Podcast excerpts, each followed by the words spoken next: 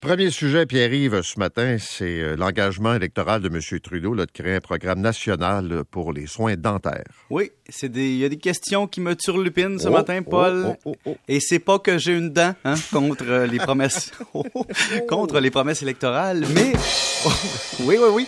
Mais j'ai des questions. Vas-y. hein. Euh, un, oui, on veut mettre en place un programme, euh, disons, de couverture de soins dentaires pour les moins de 12 ans au départ. Après ça, moins de 18 ans et personnes vivant avec un handicap, ce qui, ce qui est très noble.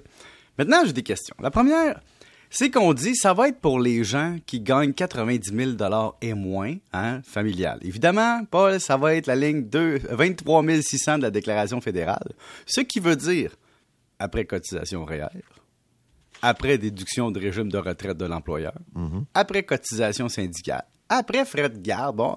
Et dans le fond, encore une fois, parce qu'on utilise souvent cette ligne-là pour les programmes d'aide, il va pouvoir y avoir manipulation de gens qui voudront ou non participer au régime. Et donc, il y a ça, là. Encore de la distorsion avec la fiscalité, ça amène des problèmes de, de- de gestion, disons. L'autre point, euh, on nous dit que les gens qui ont une assurance dentaire, par exemple, avec leur employeur, ne seraient évidemment pas admissibles, un peu comme l'assurance médicaments au Québec. Exact. Le problème que je vois venir, puis qu'on va avoir éventuellement des réponses probablement après les élections s'il y a lieu, c'est que dans le régime d'assurance médicaments au Québec, par exemple, si ton conjoint ou ta conjointe a des assurances, il est obligé de te couvrir. Mais dans le cas d'une assurance dentaire, pour ceux qui en ont avec leur employeur, on sait très bien qu'on n'est pas obligé de la prendre. Et donc, je te donne un exemple. Tu travailles dans la fonction publique ou ailleurs, tu as une assurance dentaire, puis là, tu te dis, écoute, l'assurance dentaire est tellement chère pour le plan familial que je regarde ça, puis ça ressemble beaucoup plus à un prépaiement qu'à une assurance quand il t'arrive pas de malheur, et donc, je vais pas la prendre, puis je vais garder l'argent pour moi.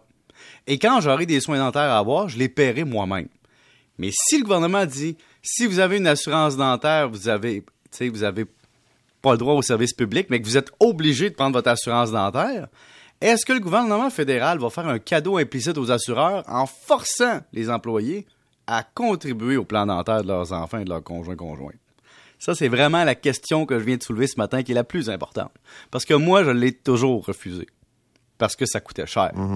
Alors, ça, c'est une autre question. L'autre point, c'est au niveau de, ce que tu offres comme service. Et pour avoir parlé souvent à des, dentistes ou des hygiénistes dentaires qui, disons, travaillent avec les gens tous les jours, ils me disent, regarde le- l'enjeu des couvertures publiques. Ça amène tout le temps la chose suivante.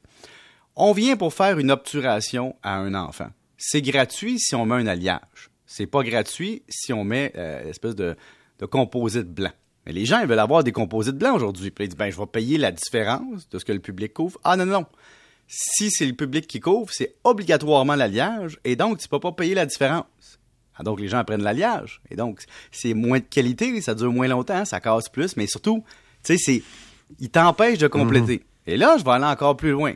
T'as un bureau de dentiste à Vancouver, à Toronto ou à Valleyfield? J'aime bien dire Valleyfield. Alors, la question est, penses-tu vraiment que ça coûte le même prix opérer un bureau à sûr. Montréal? Et non. Est-ce que la couverture va être la même? Est-ce que le prix va être le même? Est-ce que ça va être modulé en fonction du coût opérationnel des dentistes? Est-ce que le gouvernement fédéral a pensé à ça? Tu sais, si tu rembourses un dentiste 50$ pour un service à Saint-Lin ou à Toronto, j'imagine qu'il ne couvre pas ses frais de la même façon. C'est intéressant. Mais Ouais. tu sais que, par exemple, l'assurance médicaments, les deux régimes, tu as le public tu as le privé. Puis les euh, pharmaciens trouvaient que les honoraires n'étaient pas assez élevés euh, au, pri- au euh, public. Ben oui. Fait que qui subventionnait le public? C'était les assurances privées. Ben oui. Puis là, ajoute à tout ça, évidemment, tout ça, la question de comment on va financer ça, qui va Ah, ben payer. là. Ben bon. Maintenant, tu veux me parler des taux d'intérêt. Oui, oui, oui, parce que là, euh, en fait, c'est la Banque Laurentienne qui m'a mis la puce à l'oreille hier. On a fait une annonce. Tu sais, on trouve qu'il y a beaucoup de gens qui ont des taux variables, puis qu'ils sont exposés au risque de taux d'intérêt. Et ils ont dit hier, on va aider les gens. On va créer une équipe de fidélisation qui vont appeler les clients qui ont des prêts hypothécaires à taux variable pour leur donner des informations et des conseils pour les orienter puis les aider. En français, ça veut dire on veut pas que les démarcheurs hypothécaires ou les courtiers hypothécaires débarquent puis nous prennent nos prêts, donc on va appeler nos clients pour leur dire veux-tu geler ton taux? Et c'est le fun pour les banques de geler un taux. Pourquoi?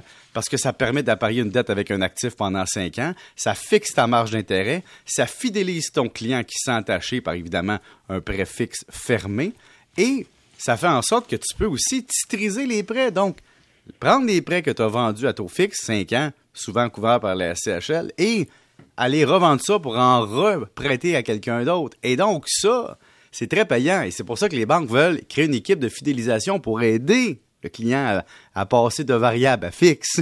Mais l'autre affaire qui est OK, alors qu'on nous présente ça comme étant une façon de nous aider, ben dans le fond, ça permet, avec la hausse, là, de tirer un avantage, ben, faire plus de cash. Ben oui, parce que tu renégocies un, un, taux. L'autre affaire qui est intéressante, puis qui a beaucoup de questions, puis je suis même allé revoir hier mes notions parce que j'étais un peu perdu. Tu sais, quand tu as un taux variable, quand les taux d'intérêt montent, tu as un, un taux variable déjà, ton prêt hypothécaire, s'il reste sur le même terme, va monter, tu as plus d'intérêt à payer.